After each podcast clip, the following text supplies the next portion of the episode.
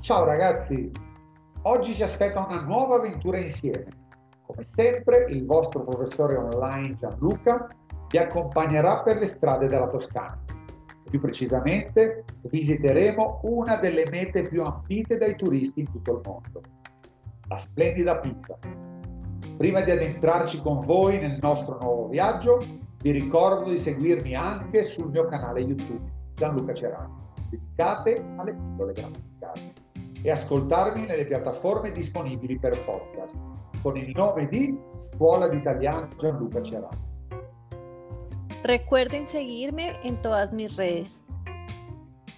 E adesso il vocabolario del viaggiatore in treno. Biglietto, Tiquete,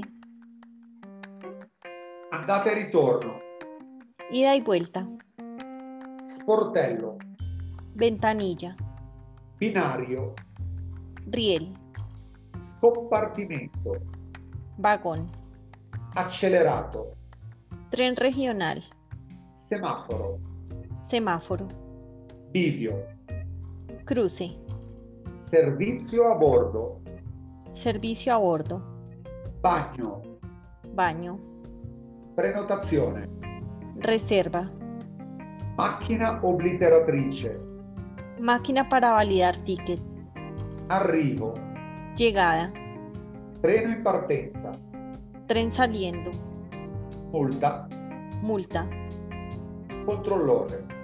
inspector de tiquetes. E adesso ragazzi il nostro viaggio direzione.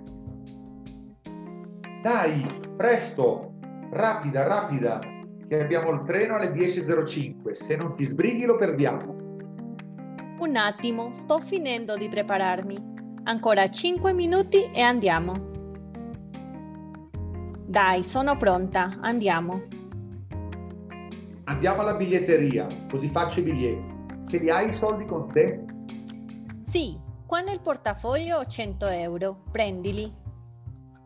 Buongiorno, mi fa due biglietti per piacere, andate e ritorno per Pisa.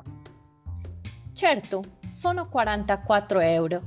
Però ragazzi, dovete sbrigarvi, il treno è in partenza dal binario 12. Fate in fretta. Dai, dai, presto, corri, corri. Ah, ce l'abbiamo fatta. Guarda che bello, qui siamo alla Spezia, vicino alle Cinque Terre, che sono un patrimonio dell'UNESCO.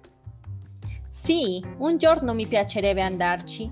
Dovremmo organizzarci e visitarle. Prossima fermata, stazione centrale di Pisa. Finalmente siamo arrivati. Vieni, guarda, quella è la Piazza dei Miracoli. Lo sai che la disposizione dei monumenti, sebbene edificati in diverse epoche, non è casuale.